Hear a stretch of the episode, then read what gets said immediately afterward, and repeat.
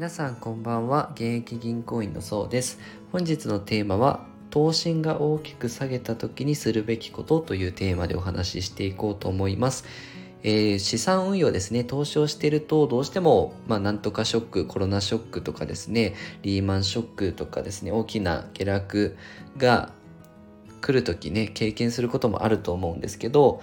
例えばですね、まあ、そういう時にどういう行動投資行動を取った方がいいのかというテーマでお話ししていこうと思います。で具体的な数値を使った方が分かりやすいと思うので、まあ、具体的な金額でお話ししていこうと思うんですが例えば今ですね100万円を何かこう運用資産に投資した人がいるとします。で相場が大きく下落して、まあ、大きく下落っていうと、じゃあ50%ぐらいね、下がっちゃったとしますね。で、50%下がると、投資してた100万円は50万円になってしまうんですけど、まあ、その後、まあ、反転してですね、相場が大きく上昇して、下落した時点から50%上昇上昇しましたと。ただ、えー、この人の、えー、50万円から50%上昇、あのしただけだと、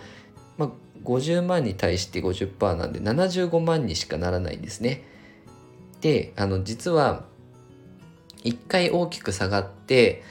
まあ、えー、50%下がって50%上がるだと最初の当初の100万円に届かないんですね。なので最初の100万円に戻すにはどうすればいいかというとあの追加投資っていうのが必要になります。で、えっと、実際の相場で50%下落して短期間で50%上昇するっていうのは稀なんですけど、まあ、そういう稀なこと、50%下がって50%上がるっていうことが起きても100万に戻らないですよと。ただ、追加購入、あの、下落時にですね、50万円、例えば、追加投資をしてた場合、えー、まあ、50%の上昇で 100,、えー、100万円の部分ですね。75万円、当初の元本75万円になるんですけど、追加投資した50万円が仮に50%上がると、70それもプラス、えー、75万円になるんですね、合計でね。えー、50万の50%なんで25万プラスして75万円になります。で、合計で投資した額は、えー、100万プラス50万で150万なんですけど、まあ、その当初の、えー、半分になってしまった100万円のね、ものと、えー、追加投資したものですね。75万ずつ足し合わせると、まあ、綺麗に150万戻ると思うんですけどあの大きく相場が下落した時は追加投資ねしてあげるといいですよっていうこれ具体的な例で説明させていただきました、えー、なのでなかなか